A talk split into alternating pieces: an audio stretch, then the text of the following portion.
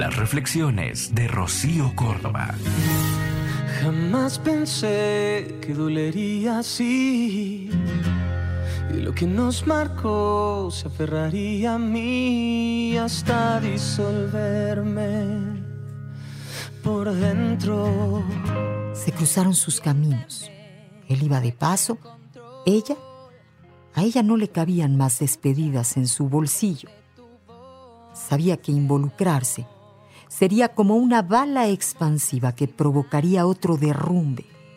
Y a ella, a ella ya se le había agotado la póliza de siniestros, mientras que él desconocía que caminar al lado suyo también lo podía romper.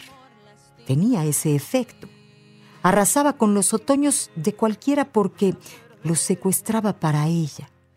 Y a nadie le sirve un año con dos primaveras. Pasión y ley. Difícil mezcla.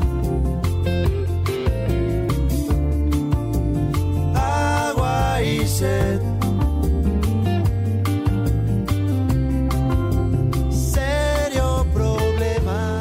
Ella desvió el cruce de miradas y aunque sus ojos de él buscaron los de ella, algo más grande lo salvó.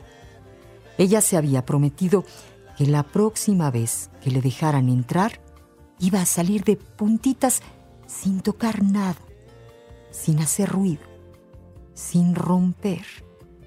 Ella sabía que no podía quedarse esta vez, ni la siguiente, ni la número 10.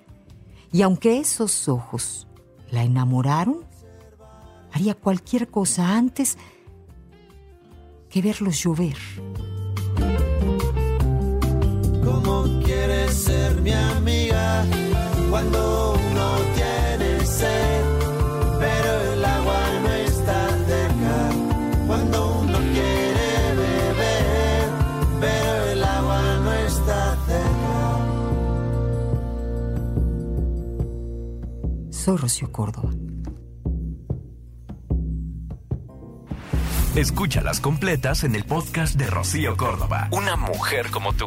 Entra a iheart.com o descarga la app y regístrate. Es gratis.